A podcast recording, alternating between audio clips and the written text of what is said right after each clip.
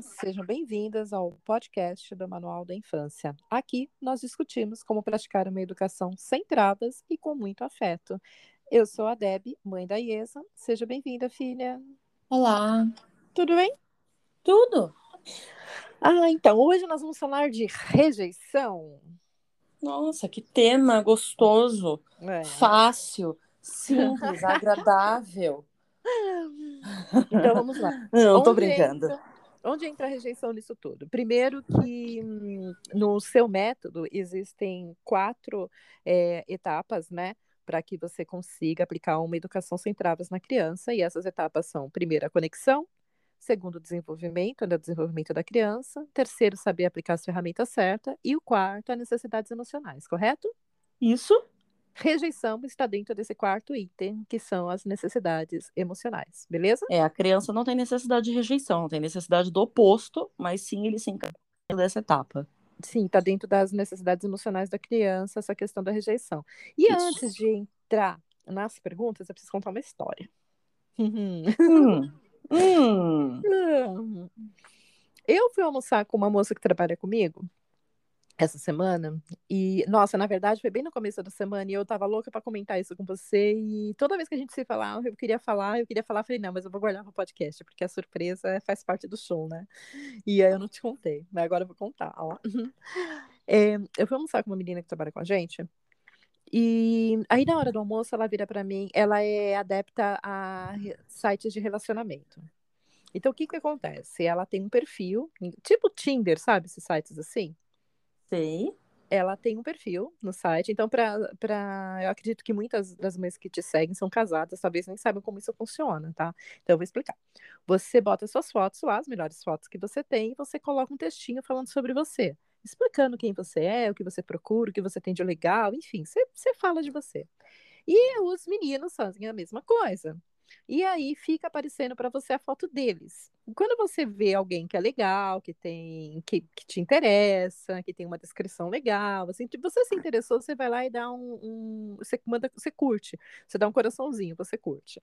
Se a pessoa quando vê a sua foto curtir também, deu um match, que eles chamam, ou seja, a dali pode ser, vocês se falam, o aplicativo ele abre uma possibilidade de vocês mandarem mensagem para o outro. É quando um curte o outro de forma quando recíproca. Isso, de forma recíproca, aí o aplicativo ele abre uma outra etapa que é para vocês conversarem, como se fosse um WhatsApp mesmo, né? E aí ela, ela viu um rapaz, ela curtiu o rapaz, o rapaz curtiu ela, o aplicativo foi para essa segunda fase, e ela começou a conversar com eles, ele, oi, oi, oi, eles começaram a conversar, só que teve um problema com, com um rapaz lá que trabalha lá com a gente, que ele terminou brigando, saiu no tapa com uma outra pessoa. E, e aí ela estava no meio da conversa, estava no horário. Primeiro que ela já estava em horário de trabalho fazendo isso, que não podia. Só que, como ela estava no horário de trabalho, ela não priorizou a conversa com o rapaz, ela priorizou a situação dela do trabalho. E aí, algumas horas depois, quando ela estava disponível, ela foi lá na conversa, ela voltou na conversa para falar com o rapaz. Aí estava a seguinte mensagem: Você não é a pessoa que eu procuro, desculpa. Aí ela, é, aí ela perguntou para ele, ele falou assim, mas por que eu fiz algo de errado? Aí ele respondeu, nem de errado nem de certo, você simplesmente não fez. Aí ela explicou, ela falou, ah, desculpa, eu estava no horário de trabalho, por isso que eu não pude falar com você, mas agora eu estou disponível, já encerrou meu expediente, a gente pode conversar. Pode ser? Aí ela, ele respondeu assim, não sei, você é, trocaria o telefone comigo, pegaria meu WhatsApp? Porque normalmente, quando você conhece a pessoa que você tem interesse na pessoa, você troca o telefone, telefone mesmo, o WhatsApp para vocês se falarem, marcar encontro e tudo mais, né? E aí o cara virou para ela e falou assim: não sei, você, você me passaria o seu telefone para a gente poder se falar pelo WhatsApp, para a gente poder se falar por ligação, coisa assim? Ela falou: sim, claro, eu passaria sim. Aí ele pega e responde: "É, realmente você não é o que eu estou procurando. Olha isso. Ué, mas então ele não quer falar com ela? É, Não, é, olha só, realmente você não é o que eu estou procurando, me desculpa. Encerramos por aqui. A última frase era: Você não é o que eu procuro, encerramos aqui. E aí, conversando, nossa mesmo, aí conversando com ela, a gente deduziu que ele não tá procurando pessoas, meninas, né, mulheres que queiram trocar de telefone assim tão, Então, facilmente. Primeiro, ele deve ter ficado puto, porque ela deixou ele esperando, e depois ela rapidamente trocaria de telefone com ele, trocaria o WhatsApp com ele. E talvez ele queira alguém que queira sondar um pouco mais, talvez uma mulher mais recatada, não sei. Ele pode ter pensado qualquer coisa a respeito dela lá, e isso não vem ao caso. A questão toda é. Ela me contou isso, eu tive a mesma surpresa que você. Eu falei, nossa, que estranho ele ter tido essa atitude, né? Porque o que, que você pode fazer? Se você começou uma conversa com alguém, essa pessoa parou de responder, não é atrativo, isso aqui, você vai lá e bloqueia. Você não vai mais aparecer para a pessoa, a pessoa não aparece mais para você, você não precisa dar satisfação. Não necessariamente Sim. precisaria ter feito tudo isso que ele fez, ter, ter criado todo esse circo. Mas aí ela vira para mim e fala assim: Você sabe que eu admirei a postura dele e ele ganhou meu respeito? Ela me fala. Só que eu não faria isso com outra pessoa. Ela me contando. Aí eu falei assim, nossa, por que, que ele ganhou o teu respeito? Aí ela falou assim, porque a maioria das pessoas não tem clareza sobre o que querem, sobre o que procuram, e ele tem. Então, o fato dele saber que eu não sou essa pessoa é um ponto para ele. Falei, legal isso da parte dele, né? Assim, eu não fiquei chateado com isso, pelo contrário. É, ele realmente, se ele está procurando uma, uma, mulher de um outro tipo, é, de um outro perfil, ele tem que ir atrás mesmo, tá certo, tá correto. Só que eu não faria isso. Aí, eu, aí isso que me chamou a atenção. Nossa, o nosso almoço inteiro ficou rondando em cima disso. Não só o almoço inteiro, a gente ficou uma tarde falando disso. Toda vez que a gente se cruzava, que a gente olhava uma para outra, a gente lembrava da situação e fazia algum tipo de comentário. E foi tão, foi tão interessante que eu resolvi trazer. Então, assim, é, ela admirou a atitude dele, mas ela disse que não faria. Se é uma atitude admirável, por que, que você não faria? E aí, aí começou toda, toda a nosso questionamento, eu e ela, entendeu? É, se você tivesse no lugar dele, eu perguntei para ela, se fosse o contrário, você estivesse falando com uma pessoa e aí você descobrir ali no meio do caminho que a pessoa não é o que você procura. Por, sei lá, por qualquer motivo que seja, a pessoa falou alguma coisa, a pessoa não é o que você procura. Você trocaria o WhatsApp com a pessoa? Você sairia para conhecer só para você não ser mal educada com aquela pessoa? Aí ela falou assim: Ah, eu não sei se eu trocaria o WhatsApp, mas eu deixaria a conversa ali rolando, rolando até o momento que a conversa esfriar. Ela falou. Aí eu falei assim, por que, que você não falaria claramente para a pessoa que não, que não é, a pessoa não é o seu perfil? Ela falou assim, ah, não sei, eu só não faria isso. É... Porque é bom a gente saber as intenções das pessoas, né? Então, é... se eu falo para ela, se eu falo para ele, abri o guardanapo de papel em dois, fiz uma bolinha, botei na frente dela. Falei assim, presta atenção nisso aqui que eu vou te falar. Você não faria isso, não falaria para uma outra pessoa que não é o que você procura de uma forma tão clara como ele fez. Porque, uma, botei a bolinha na frente dela. Você quer evitar o conflito, o conflito da pessoa do outro lado virar para você e falar: olha, você está julgando um livro pela capa, me dá uma oportunidade, eu vou te mostrar que, que dá para fazer e tudo mais. Aí ela já respondeu de cara, antes de eu falar a segunda opção, ela já me interrompeu já me respondeu assim: ela falou, não, não é esse o problema, porque primeiro que eu jamais começaria um relacionamento onde alguém estaria forçando a barra, tipo, teria que me convencer que é a pessoa certa para mim.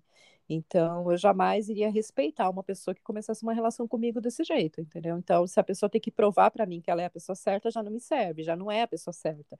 Então, não é isso, eu não tenho receio disso, eu não tenho medo disso, não é esse o meu problema.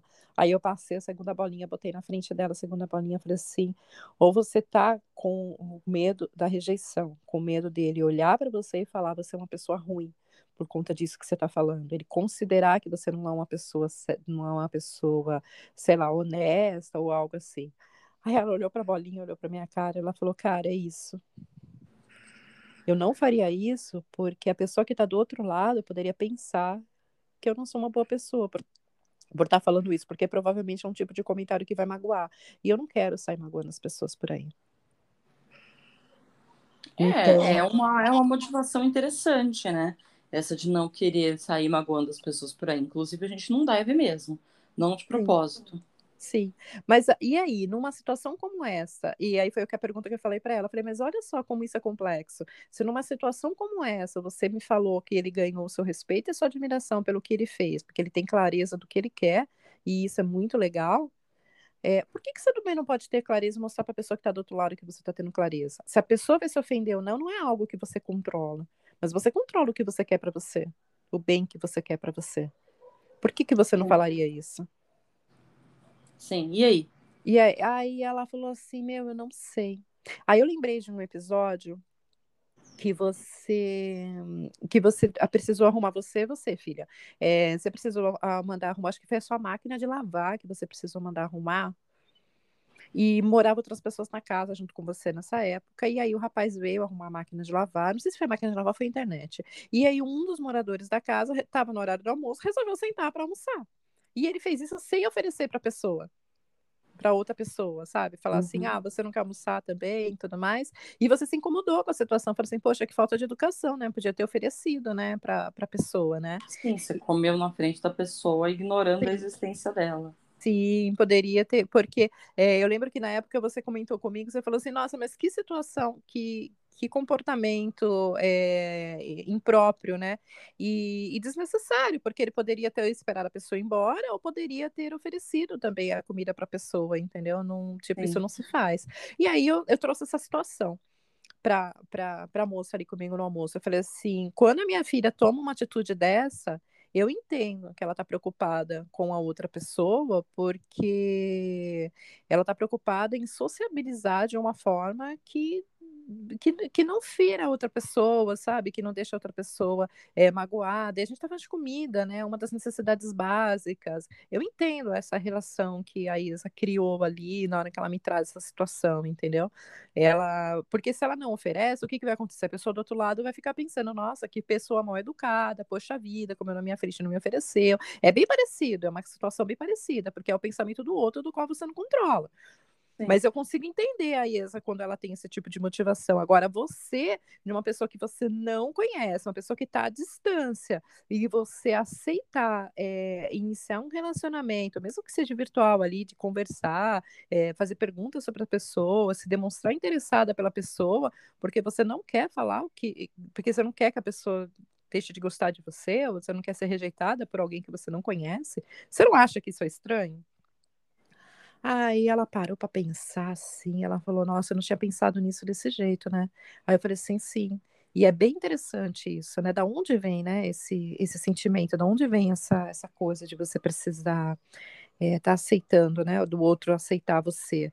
Aí ela falou assim: "Não sei". Eu falei assim: "Se coloca no lugar da pessoa. Imagina se esse rapaz não tivesse falado isso para você, tivesse iniciado a conversa, você, obviamente, ficou interessada nele, aí ele tá falando com você, as coisas estão, estão trocando ali energia, conversa vai, conversa vem, você começa a saber sobre a vida dele, começa a saber sobre a rotina dele, você vai gerar uma expectativa. Você vai criar uma expectativa. E, na verdade, ele só tá fazendo isso para ser educado. Como que você iria se sentir? É o famoso vácuo, né? Vai chegar um momento que você vai parar de responder, porque você não tem interesse. Vai chegar um momento que você vai parar de responder, ou na pior hipótese, você vai bloquear ele, né? Será que não é pior? Você não tá fazendo a pessoa se sentir, se sentir perdendo tempo? Porque se fosse com você, você, sei lá, investisse se ali. Se sentir tempo, desimportante, né? Não sei se perdendo tempo, mas se sentir desimportante, humilhada até mesmo.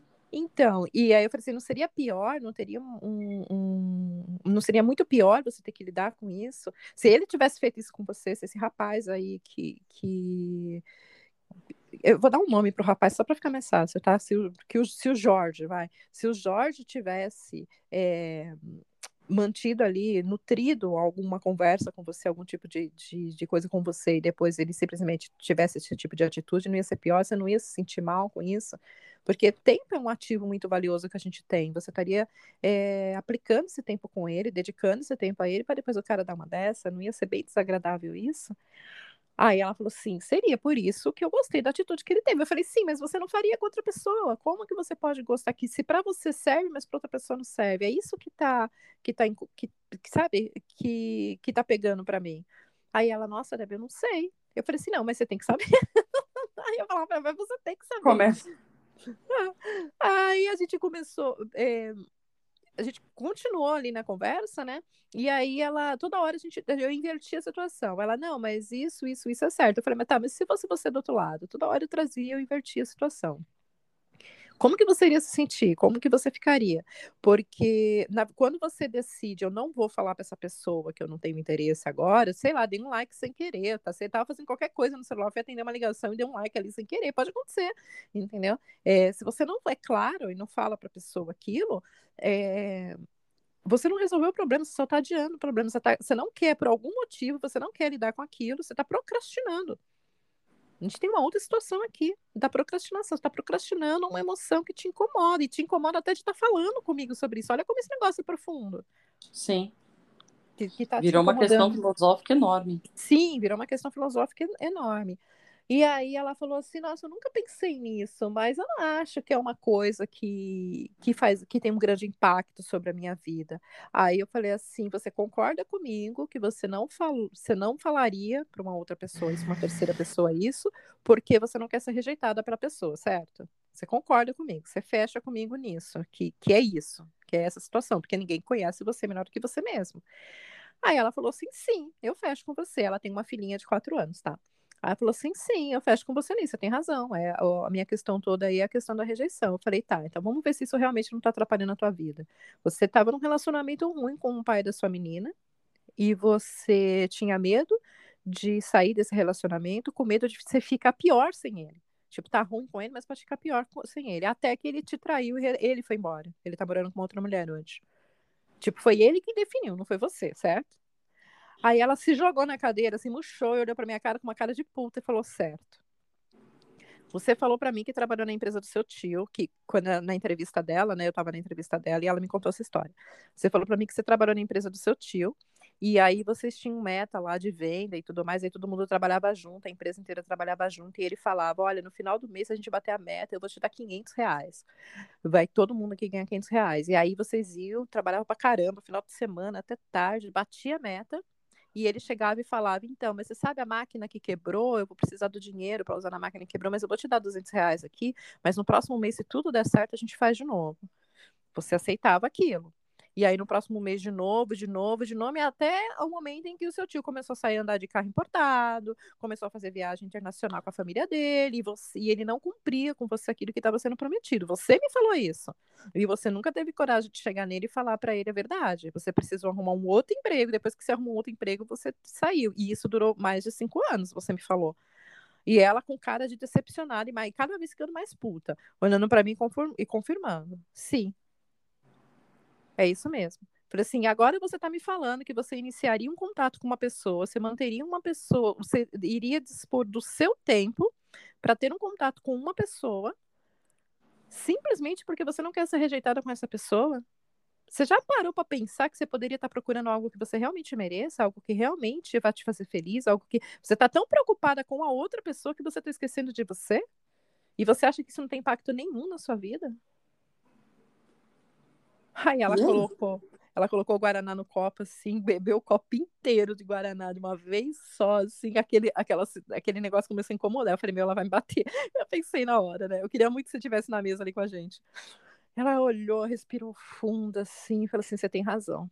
E eu falei, meu, isso tá impactando a sua vida de ponta a ponta, olha para isso. E é um negócio E tão... como isso é não é fácil de identificar, né? Não é óbvio. Não é óbvio, não é fácil. Não, não é óbvio. E aí a gente. Eu perguntei, ah, não tem como fugir disso, né? Eu perguntei como é que era o relacionamento com seus pais. Vocês são quantos irmãos? Elas são quatro irmãos. É... Dois são irmãos, irmãos de pai e mãe, os outros dois são, são irmãos de, de só por parte de pai, mas viviam todo mundo junto na mesma casa.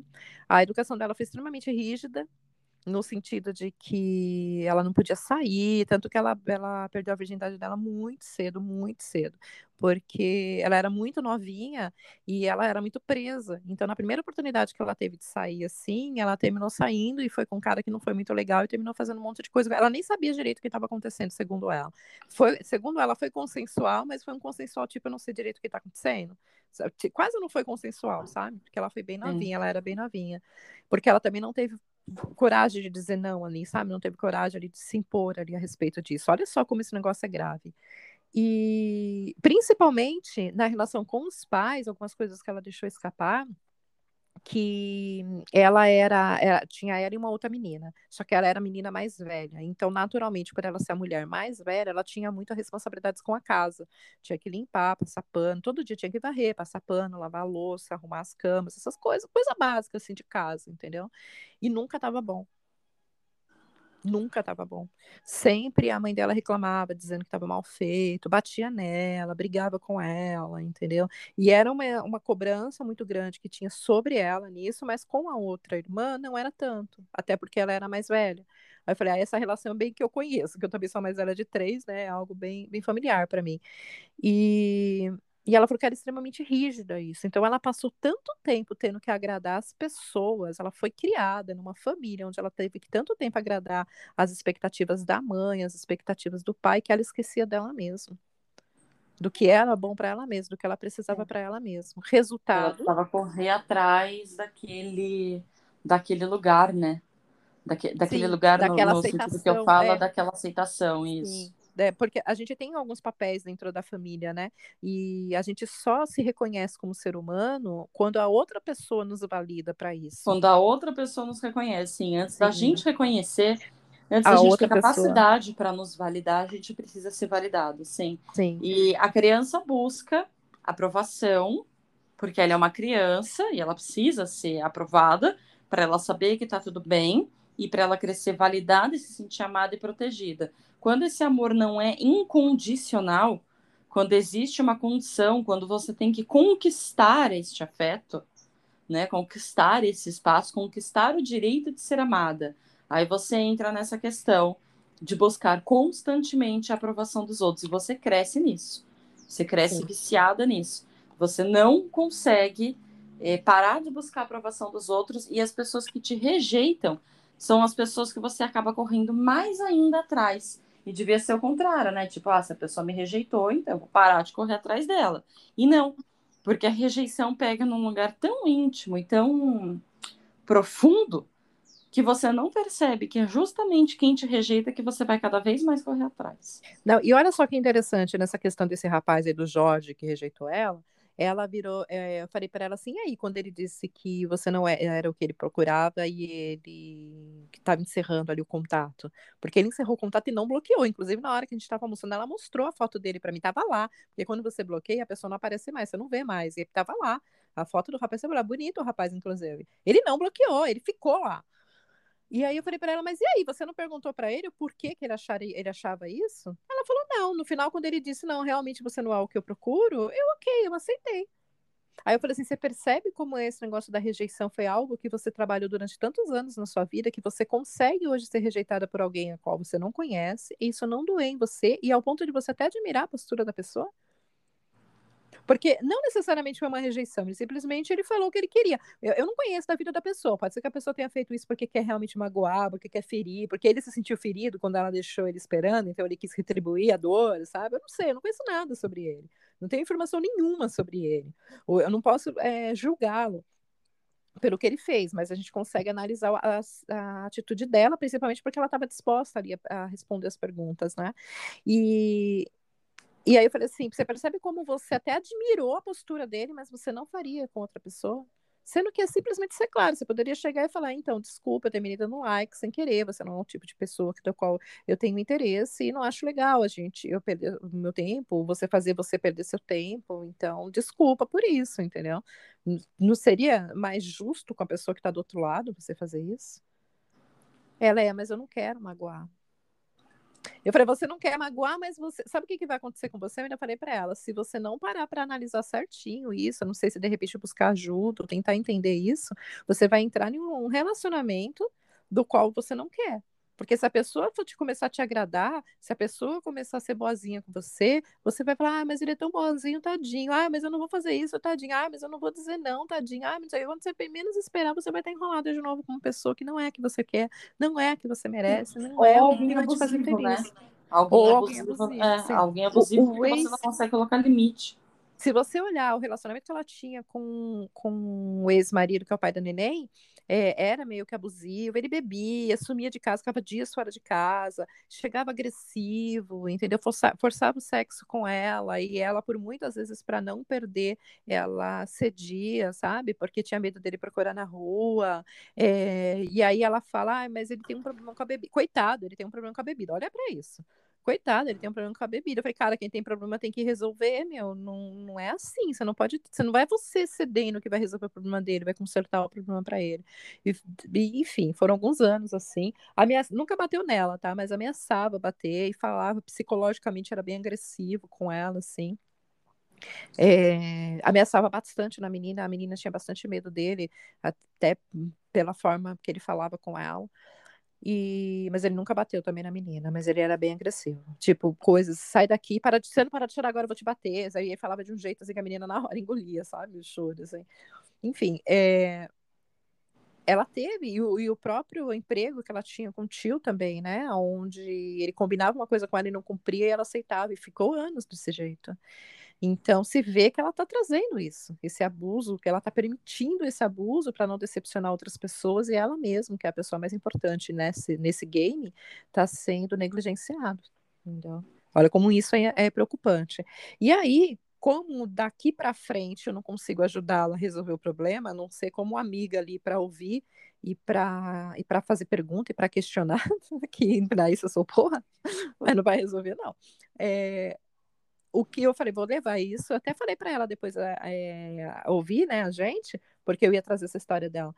É, trazer isso para a educação, porque quando a gente está criando, principalmente quando são mais de uma criança que está na mesma casa ali, você tem que tomar cuidado com a forma como você está lidando com essa criança, porque mesmo sem perceber, esse pai, essa mãe pode estar plantando ali a sementinha da rejeição, porque em um certo nível, em um certo grau, todo mundo tem um pouco disso, não tem como você evitar isso. Mas de é, que forma? Tem um receio, sim. A rejeição dói demais para o ser humano de que forma que a gente pode fazer isso para que isso não seja patológico, não interfira na vida e na felicidade de um adulto, como está tá acontecendo com ela? Não sou psicóloga, não sei se posso avaliar isso, não sei se todo o problema dela existe acima disso, mas ali, pelo pouco que eu sei da vida dela e pelas, pelo pouco que a gente conversou, parece que isso realmente é um, é um traço importante, é um traço sério ali na vida dela, entendeu? E que vale ali um pouquinho, algumas horinhas de reflexão em cima, uma dedicação de, de de massa cefálica ali, que eu acho que isso vai fazer muito bem para ela. Mas voltando para a nossa realidade de educação, é, como que uma mãe, quais, quais são, como que uma mãe sabe que ela não está fazendo de uma forma ruim para o filho? E quais são os sintomas? Tem algum sintoma que ela tem que ficar atenta, que ela precisa observar nisso? E tem, e tem como corrigir? Assim, corrigir quando é criança, na educação, tipo, a mãe mudar Sim. a forma de, de. Tem, tem como fazer? Acho que eu falei demais, eu fiz muita pergunta. Né? Antes né? da, da pré-adolescência, tem sim. Depois da pré-adolescência fica um pouco mais complicada e talvez já seja necessário uma terapia, porque o problema já se instalou.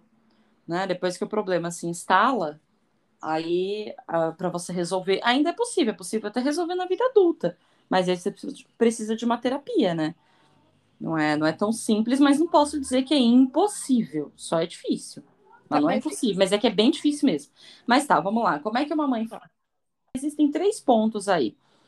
O primeiro é você você é, desenvolver uma relação de apego que seja seguro. Porque quando a gente fala de apego, a gente fala muito de aceitação, de afeto, de amor, mais.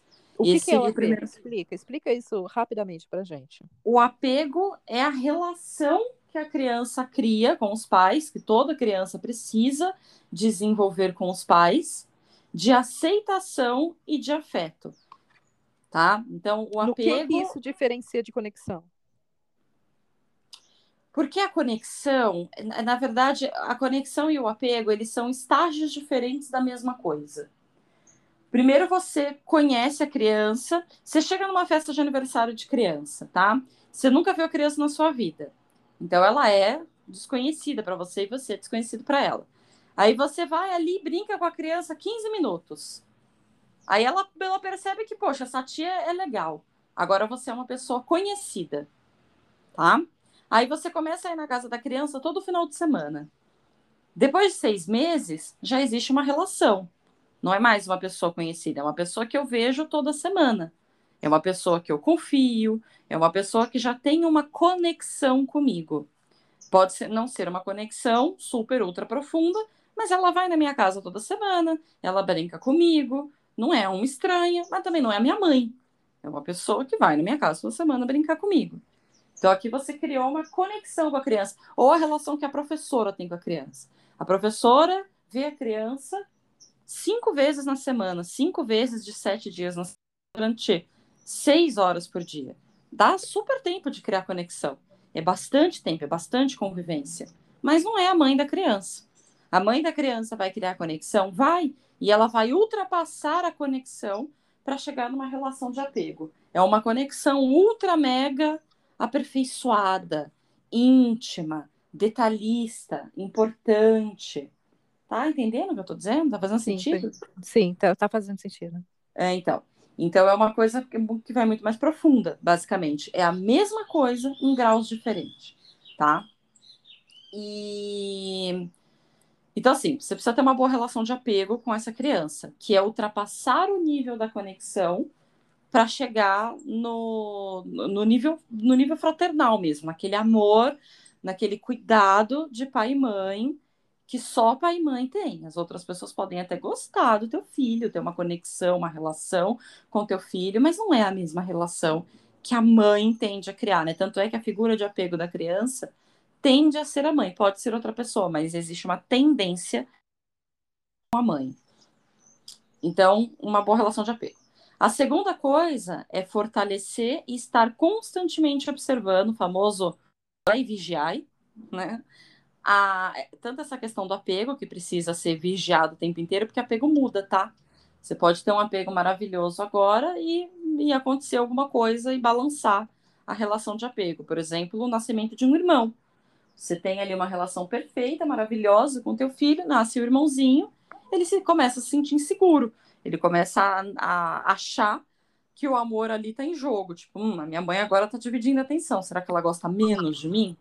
Começa a balançar a relação. Não é que você está gostando menos do teu filho, é que a percepção dele a respeito do seu afeto, do seu amor, tá esquisita devido ao que está acontecendo. Ou, sei lá, separação dos pais. Será que agora que minha mãe não tá mais com meu pai, ela gosta menos de mim? Será que fui eu que causei isso? Porque a criança acha que tudo é culpa dela. E ela acha mesmo. A criança acha que tudo a culpa é dela. Ela acha que tudo é sobre ela. Então é muito difícil para eles entenderem que existem outras coisas que simplesmente não diz respeito a eles.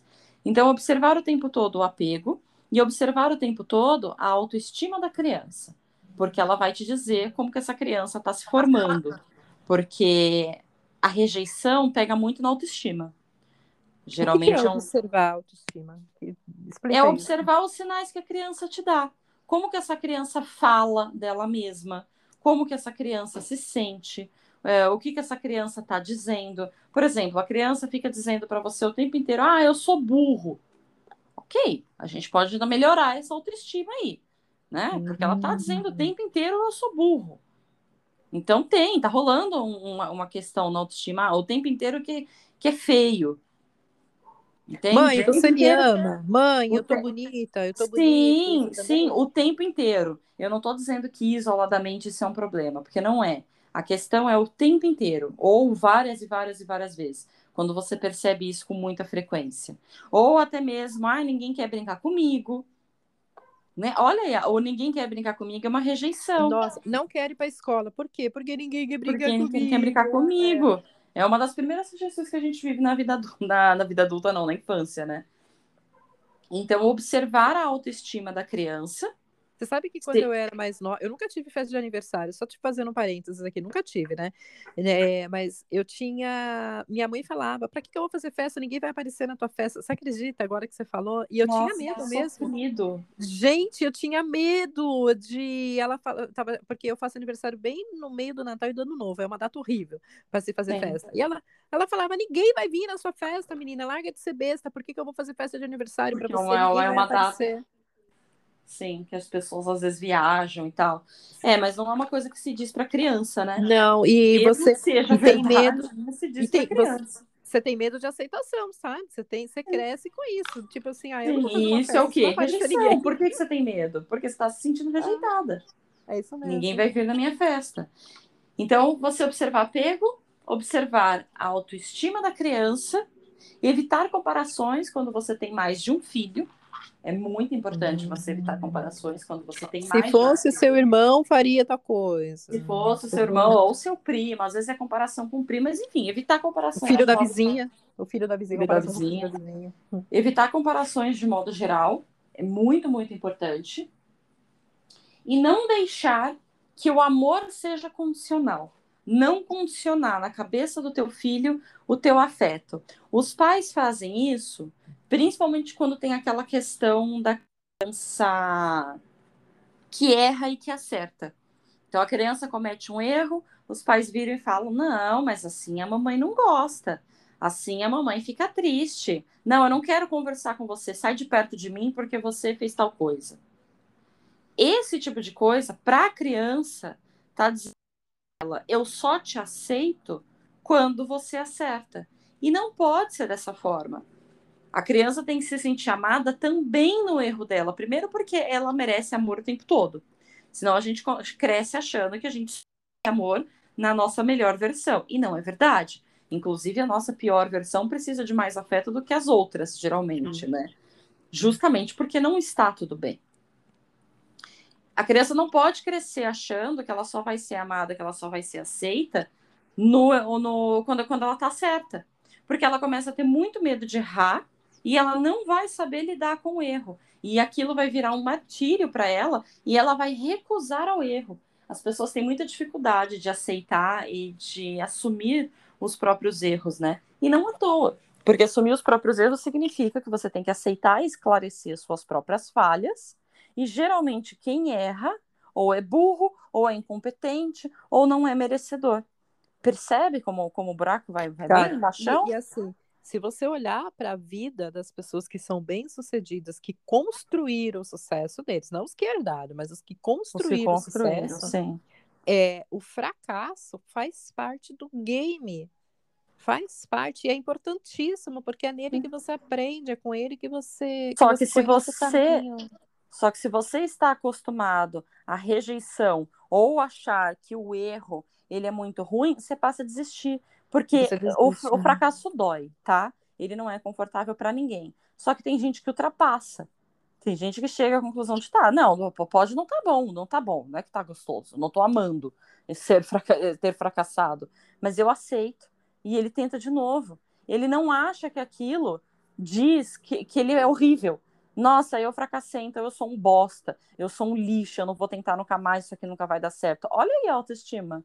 Eu sou um bosta, eu sou um lixo. Sendo que Eu não um vou faixa preta nunca é só o mais. faixa branca que não E desistiu. não né? desistiu. Levou porrada e não desistiu. Não desistiu. Ele tem que levantar e falar: não, tá, é, ok, ok, tá bom, tá, errei, desculpa, aprendi, vambora, vambora, vamos, vambora. E arregaçar as mangas para fa fazer de novo, sabe? Para fazer melhor. E ele não se sente um lixo. Ele pode se sentir mal, né? Poxa, errei e tal, mas não se sente. Aquilo não pega na autoestima dele ao ponto de destruir essa pessoa. Porque um negócio Tá. desse destrói Então. Então, isso que você falou aí, ele tem, ele pode ter um impacto bem grande na vida da pessoa, não só nessa questão da pessoa desistir antes de, de chegar onde quer, como, como aconteceu com a moça lá, que a termina aceitando menos do que de fato merece, né? Com medo de, de não encontrar uma opção melhor, né? Com medo da, de ser rejeitado, ou com medo de magoar o outro, né? Sim. Então, apego, amor incondicional sempre não pode ser estar condicionado ao acerto, fortalecer, trabalhar a autoestima da criança, que são coisas são fortalecer trabalhar não, você desenvolver e fortalecer, porque a autoestima da criança ela é construída. A criança não nasce com autoestima. A autoestima da criança é construída. Ela nasce sem nenhuma visão sobre ela mesma. A criança não acha nada a respeito dela mesma, porque a autoestima é o tanto que você se estima. É alto de. não é alto de grande. As pessoas acham que a autoestima é alto de grande estima. Não. É alto de eu estimo, de dentro, É pra estima, é alto dentro. de eu, isso. Tanto é que, que é alto com U, não com L. Alto com L é alto de, de alto, de pessoa que tem 1,90m. Alto com U é alto de dentro, né? Então, o, o autoestima é o tanto que você se estima. A criança nasce sem estimar a si própria. Ela não estima ela mesma. Ela não tem opinião sobre ela mesma. Nenhuma. Ela não se acha feia, mas ela também não se acha bonita. Ela não se acha burra, mas ela também não se acha inteligente. Ela não se acha merecedora, mas ela também não se acha merecedora. A criança vive, num, quando ela nasce, né, um bebezinho pequenininho, ele vem de um estado de neutralidade, em que ele tem as demandas dele. Então ele vai chorar porque ele tem fome, ele vai chorar porque ele tem sono, mas ele não pensa a respeito dele mesmo. Eu mereço isso, eu posso isso, eu sou bom o suficiente, será que. Não, ele não pensa. Ele precisa que essa aprovação seja externa. É por isso que a conexão, o vínculo com os pais é tão importante para a criança, porque o que os pais vão dizer para essa criança a respeito dela mesma é o que vai começar a formar o que ela entende de si própria. Quando você diz o nome do teu filho várias vezes, ele entende que aquele som é ele mesmo. Então ele começa a atender, ele não nasce sabendo o nome dele. Ele aprende. Tá, toda vez que a mamãe fala Pedro, ela tá falando comigo. Ela está se dirigindo a mim. Então, Pedro sou eu. Entende? Ele, ele absorve aquilo. Toda, toda vez que a minha mãe fala comigo, ela diz que eu sou bonito, então eu devo ser bonito. Toda vez que minha mãe fala comigo, ela diz que eu sou terrível, então eu sou terrível. E ela vai corresponder ao rótulo que você põe. Então, se você falar para a criança toda hora, o tempo inteiro, que ela é uma criança bonita, ela vai começar a se tornar uma criança muito preocupada com vaidade, que vai querer fazer o movimento para manter e para se tornar cada vez mais bonita, porque é o que você está dizendo. Se você diz para a criança que ela é terrível, ela vai se identificar e ela vai fazer o movimento para corresponder. Então, o que, que os terríveis faz? Eu preciso fazer o que os terríveis faz. Você está entendendo? Ele vai corresponder ao rótulo que você está colocando. Ele vai acreditar e vai fazer força para corresponder. Por isso que a gente tem que tomar muito cuidado com o que diz para uma criança. A inteligência Porque... também, né? É, a inteligência, é um todos os traços, todos. elogios que uma criança pode. Assim, eu digo isso porque eu vivi isso. E quando você chega na vida adulta, que você descobre que não é a inteligência o que faz a diferença no jogo, a inteligência não vai te levar para lugar nenhum, porque não é um dom, cara. Você tem que ser esforçado. Se for ser esforçado, é um dom ser esforçado faz a diferença no jogo, mas a inteligência por si só não faz diferença nenhuma. É, olha, é triste, viu? É bem triste. Você e faz escolhas da qual você não vai se expor. Você fala, não, se eu fizer essa prova eu não passar, então é melhor eu não fazer. Você inventa uma doença, você fica, você fica doente de verdade, entendeu? As coisas acontecem é, e direcionam você para não ter aquele resultado, para não passar naquele teste, porque e se você for contra o que a sociedade diz, a forma que você reflete, Sim. a imagem que você reflete. É bem Sim. triste isso aí. Essa questão Sim, é bem, é bem triste. É, todos os rótulos vão funcionar dessa forma, tá? Tem que tomar muito cuidado com os rótulos que a gente põe, muito cuidado. Tanto no sentido de você não humilhar o teu filho, não fazer ele crescer se sentindo um bosta, mas também na questão de você superestimar o teu filho dizer para ele o tempo todo que ele é inteligente, dizer para ele que o tempo todo tudo que ele faz é maravilhoso, porque ele vai crescer e as pessoas não vão manter isso. Qualquer rabisco que a criança faz no caderno, no caderno os pais já estão dizendo que ela é o próximo Picasso. Ela vai crescer, a sociedade vai olhar e falar: é, tá, um desenho, ok. Pode não criticar, não é nem que vão chegar e falar: nossa, que bosta. Mas não vão ter a mesma reação dos pais. Nossa, você é perfeito, você é só mais um. Não estou dizendo Sim. que você não possa elogiar os feitos do teu filho, estou dizendo que você não pode super elogiar os feitos do teu filho. Ele não pode crescer achando que ele é a bolachinha do pacote, que basta ele dar um sorrisinho e o mundo se abre, porque não é assim que funciona. E o mundo vai dar na cara dele se ele crescer assim. Primeiro que isso vai gerar uma soberba imensa, né? Segundo que isso não vai ser verdade. Ele vai ter que se esforçar, ele vai ter que surpreender de verdade. Não vai ser qualquer coisinha medíocre, qualquer coisinha simples que ele fizer, que vai admiração das pessoas, de todas as pessoas.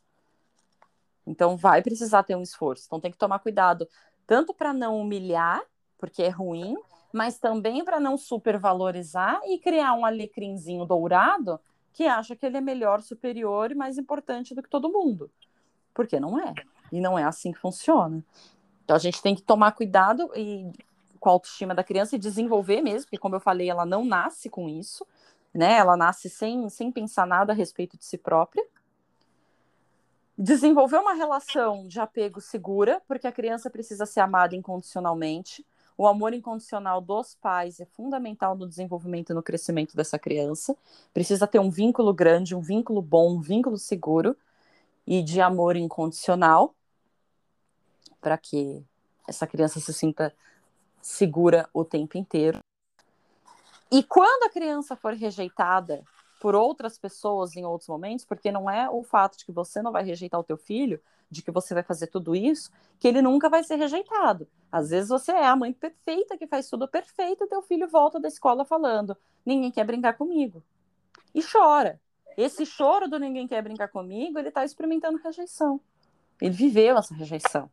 Então, além disso, vai ter a rejeição que você não controla, que é a rejeição que ele vai viver fora, né, de outras pessoas. E vai acontecer. Ah, não é nem porque o teu filho é rejeitado, pode ser a interpretação dele. A criança chega no parquinho e Sim. fala: "Vamos brincar de esconde-esconde?" Aí a outra criança fala: "Não, eu quero brincar de pega-pega". Pronto.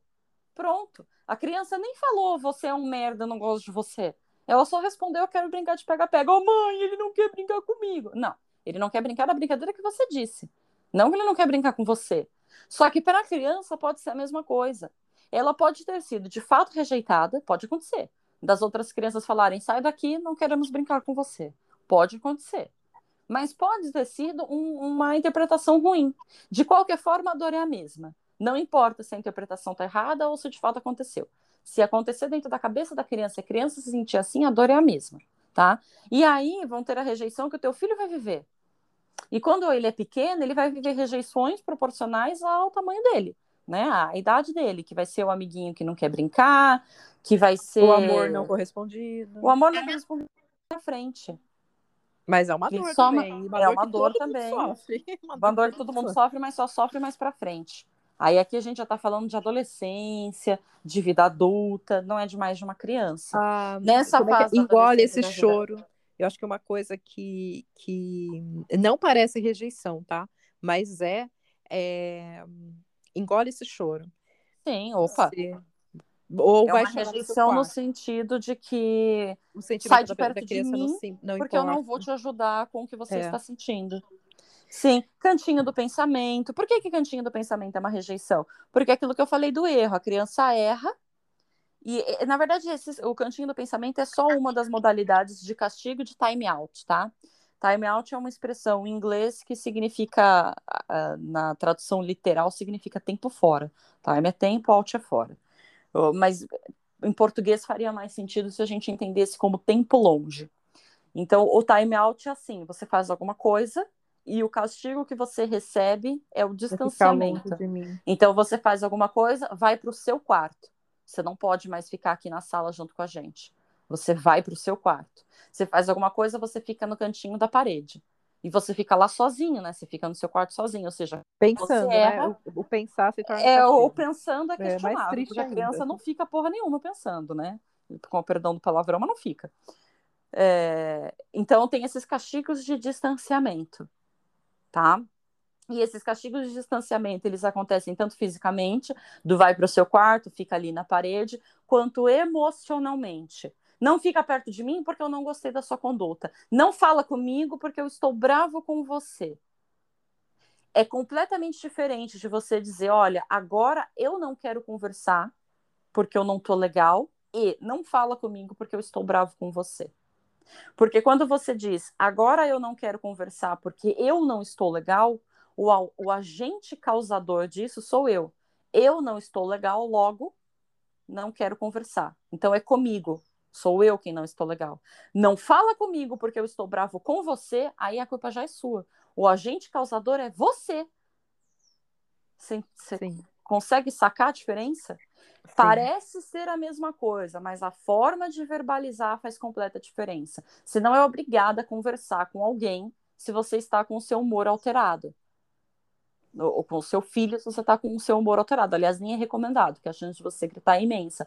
Mas você não vira para a criança e fala, não fala comigo porque eu estou brava com você.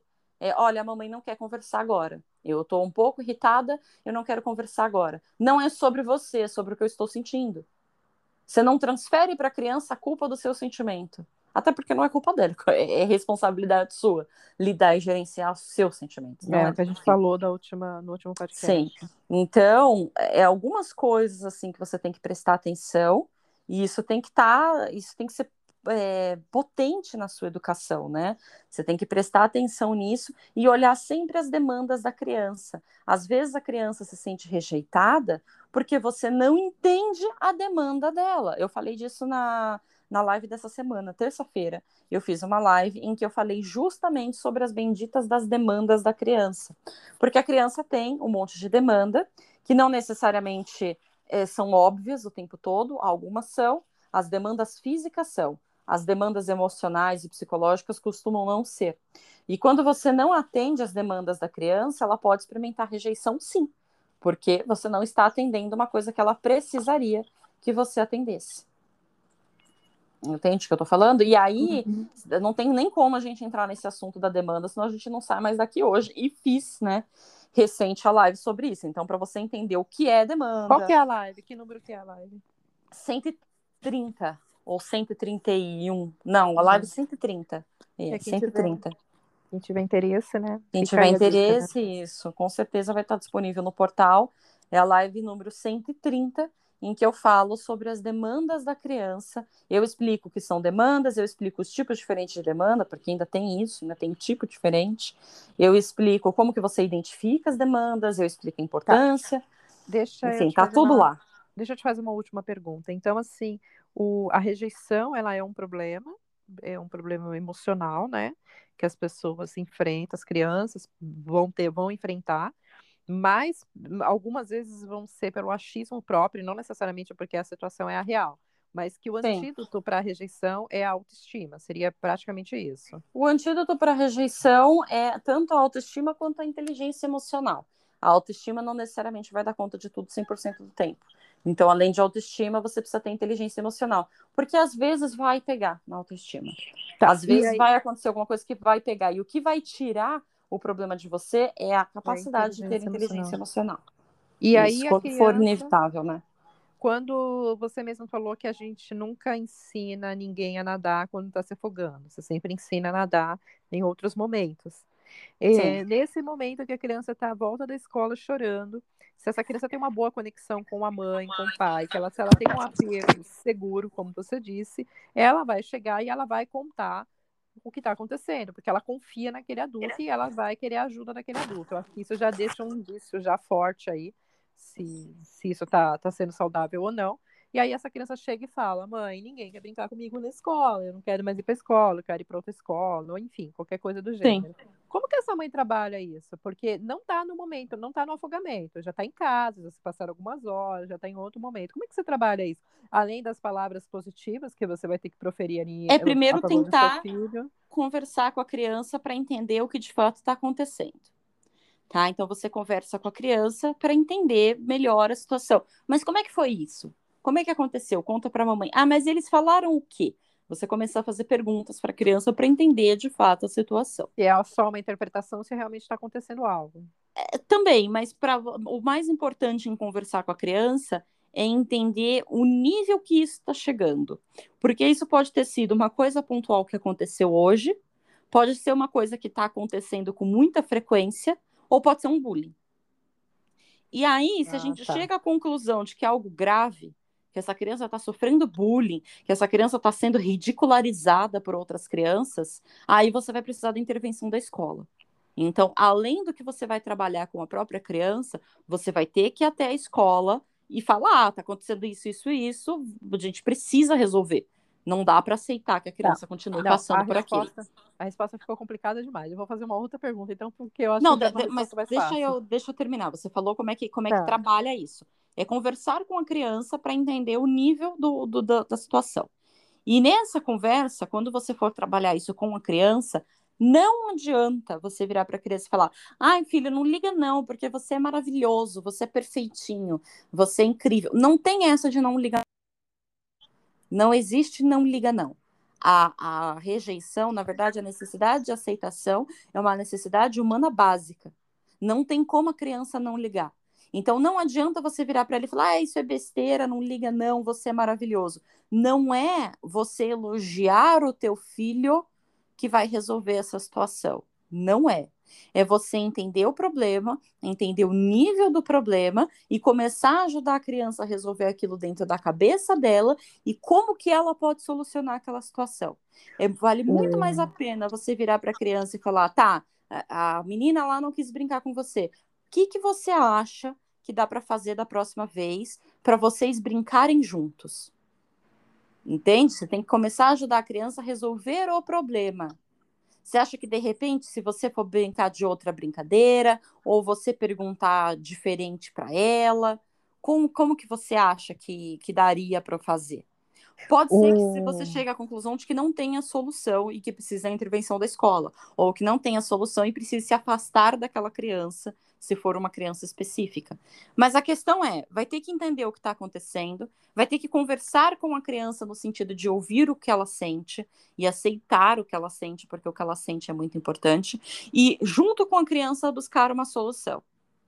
E ela precisa participar disso dessa busca pela solução, porque ela tem que começar a aprender a resolver os problemas dela e começar a decidir o que ela faz com o que está acontecendo. Beleza, aconteceu isso, eu vou fazer o que a respeito?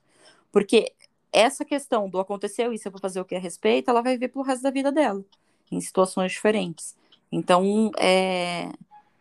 as pessoas acham muito que o, elogiar simplesmente basta, né? Não, eu elogio muito meu filho, logo ele tem autoestima. Não. Não é o elogio que fortalece ou que desenvolve a autoestima da criança. Ele faz parte. E ele é muito bem-vindo do jeito certo, nos momentos certos. Uh, não em excesso e tudo mais. Mas ele não é ele sozinho. Não, é, não adianta você super elogiar a criança, mas ela não se sentir pertencente. Eu super elogio a criança, ele é elogiado o tempo inteiro, mas dentro de casa eu não deixo ela fazer nada. Dentro de casa eu não deixo ela participar da família, porque a criança quer participar e ela quer se sentir útil. Dentro de casa eu não deixo meu filho tocar em nada, dentro de casa eu não, não deixo ele fazer nada. A autoestima dele não está sendo fortalecida. Você está só elogiando, elogiando, elogiando, mas é o que eu falo. Quando a criança não consegue se sentir parte da família, se sentir útil na família, ela se sente de estimação. Porque para que, que serve um uhum. cachorro? O, ca o cachorro ele é de estimação. Você está entendendo o que eu estou falando? Ele se sente de estimação. Eu não faço parte da família. Eu estou aqui adotado afetivamente por eles. Mas eu não, eu não estou contribuindo. A criança precisa contribuir então ela precisa ajudar, ela precisa se sentir Até útil. porque ela é um ser muito mais complexo do que o cachorro. Do que um cachorro. de água, Sim. comida e um afago, entendeu? É, é um o cachorro não precisa contribuir na família. Sim. Ele não precisa. Ele precisa ser fofinho, ser amado e paparicado, ter água e comida. A criança precisa. Ela precisa ter o senso de, de utilidade Opa, dela. Isso, o senso de utilidade dela atendido. Então não adianta super elogiar a criança se o senso de utilidade não está atendido. Tá, porque você não aí... deixa ela fazer nada. Por exemplo, entende? É uma das esferas. Você não me deixa perguntar. Ai, perdão. É Vou ficar terminar o que eu tô falando. É, uma outra, uma outra questão, a criança que está com dificuldade de fazer algo, ela está com dificuldade de botar camiseta, está com dificuldade de botar meia, de botar está numa faixa etária, já está numa idade de que tem que fazer isso. Uma criança de 5 anos, por exemplo, que não quer tirar a calça é, e fala que não consegue. A, claramente ela está com a autoestima dela abalada e isso pode. Ela está com o senso de capacidade dela, dela alterado. E aí, como que a gente trabalha isso? É, incentivando, incentivando, incentivando até a hora que chega, que pega no tranco? Sem brigar? Incentivando é para que essa criança faça e incentivando e mostrando para ela em outras coisas que ela faz o tanto que ela é capaz. Porque hum, pode ser que a hum, criança legal. vire para você e ela não queira tirar a blusa, mas ela tira o tênis. Então tá. Então quando eu ver essa criança tirando o tênis, eu vou mostrar: olha, tá vendo como você sabe tirar sozinho? Você só vai apontar um fato. Ela tirou sozinho. Só que aquele fato está sendo imperceptível para a criança. Então você vai lá e aponta: olha só, você tirou o seu tênis sozinho. Você não precisa dar parabéns, você não precisa dizer que lindo, não é isso. É só simplesmente mostrar o fato. Olha só, você fez isso, ponto final.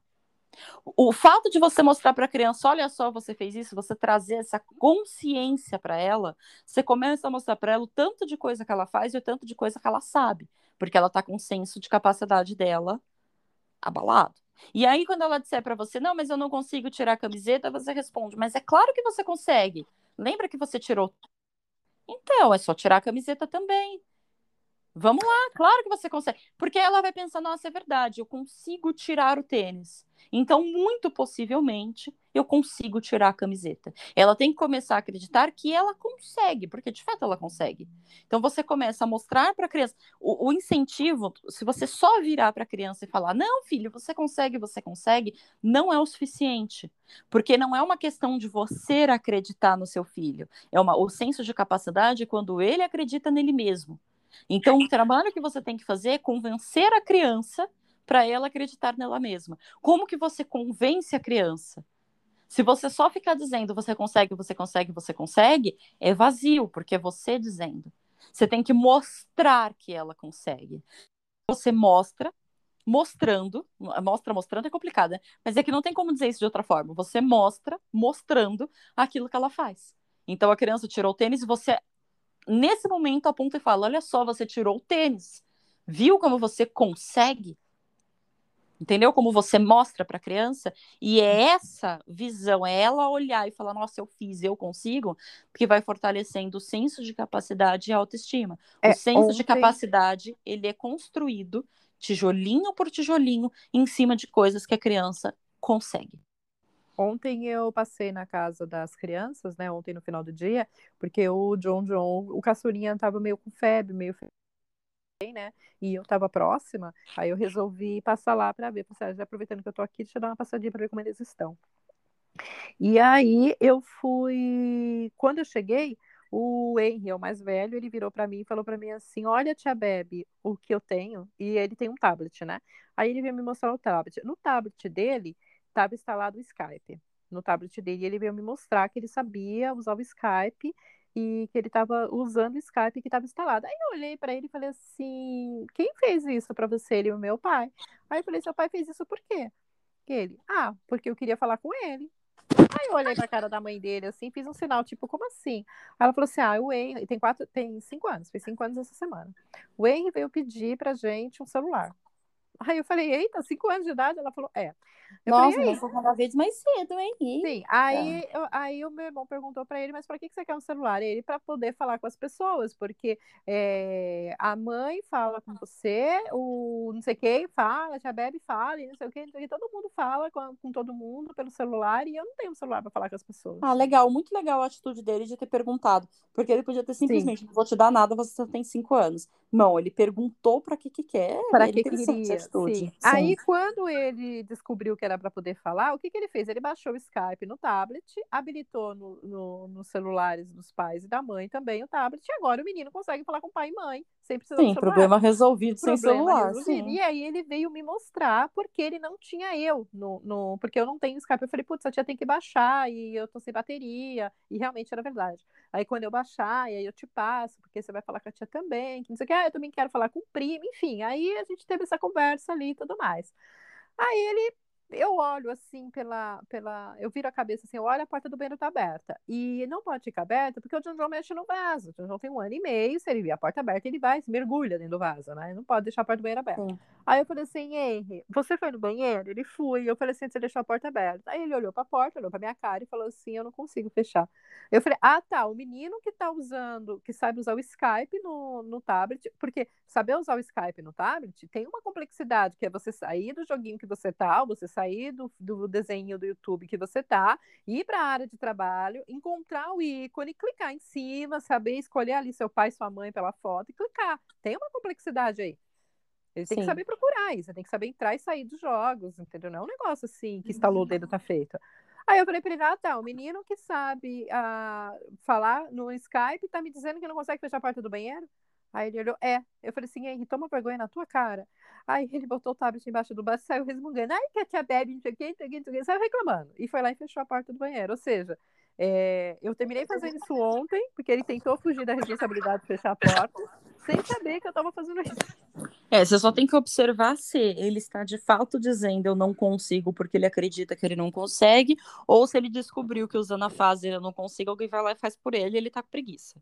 Pode ser também, tá? Porque a criança vira e fala, ah, eu não consigo. Aí você vai lá e faz por ela. Aí tá bom. Aí ela fala de novo, ah, eu não consigo. Aí você vai lá e faz por ela. ela começa a perceber que tudo que ela não quer fazer, basta ela dizer que ela não É. consegue. Comigo não funcionou, né? Não sei exatamente qual foi a Mas motivação você dele. ali. entende? Pode Uhum. ser um problema de autoestima, pode. Mas pode ser um problema de preguiça também. Ai, deixa eu. É, Deixa eu então mudar um pouquinho que. de assunto. Só para a gente encerrar aqui, deixa eu só trazer uma situação onde a criança ela percebe que quando ela não consegue disputar a autoridade, como ela muda a, a conduta dela. É, as- tem, meu, meu irmão tem três crianças, né? E o do meio deles é extremamente elevado. Pensa numa criança que testa todos os limites do mundo. Ele é muito próximo do Tiago, muito parecido com o Tiago, o Tiago, meu, o meu filho, seu irmão. E aí ele, ele vira e fala assim: tem uma, uma das portas da cozinha, quando você abre o armário, a porta ela vai, ela vai fechando rápido e de repente tem uma molinha que segura para a porta não bater. Sabe, já viu esses armários? Sei. Que segura. Então as portas dos armários da casa deles, da cozinha, são assim. Só que tem uma que não tá funcionando mais. Então ele abre e solta e é o armário, pá! E ele abre solta o armário, pá! E aí ele tava se divertindo com o armário, a mãe dele fazendo comida, eu lavando a louça, e ele atrás da gente batendo no armário, batendo no armário, batendo no armário. Desculpa, qual que é a criança? Não sei se você O- falou e o eu já perdi o foco já. O Ah, Gerard, tá, o do o meio, do tá. Ele meio, o do tem meio, três o anos, mais, tá. É, o mais levado.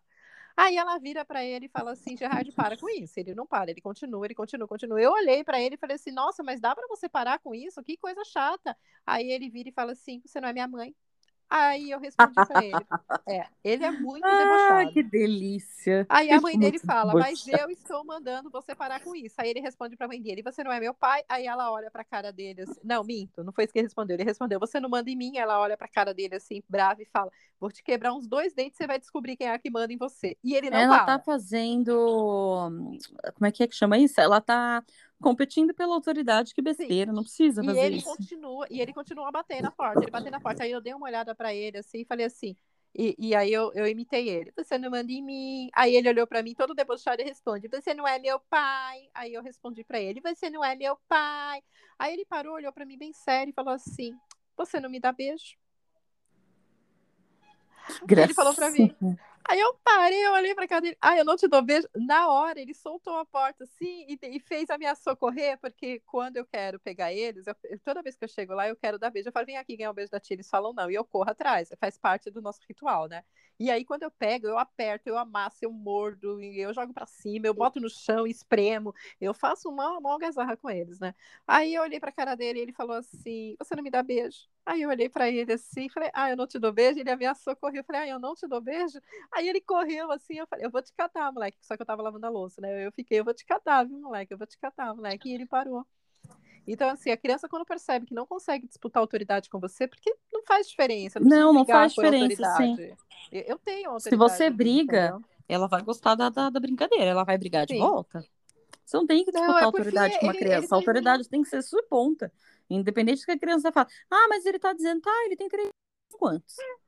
Aí ele, ele correu, ele foi, ele foi pra sala lá, ele terminou ficando por lá mesmo, arrumou os irmãos lá, sei lá o que eles fizeram por lá. E quando eu terminei, aí eu vi ele distraído, assim, brincando. Aí eu fui lá por trás, assim, eu catei ele, apertei, falei, eu não te dou beijo, eu não te dou beijo, eu não te dou beijo. Aí a gente fez uma bagunça, eu e ele. Entendeu? E, mas como é importante, né, para criança conseguir desafiar, para alguns, outros são bonzinhos, né, outros são meio levados, né, meio Gerard, meio Thiago, assim, entendeu? E é bem importante isso daí. Mas enfim, já falei demais, vamos encerrar por aqui, senão a gente vai dar mó tempão de, de, de, de podcast depois, as pessoas vão ficar entediadas e a gente não vai ter mais assunto e vai ficar bem desagradável, não pode.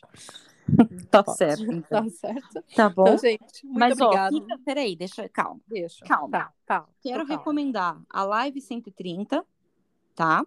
Tá. Para as pessoas entenderem a questão da demanda.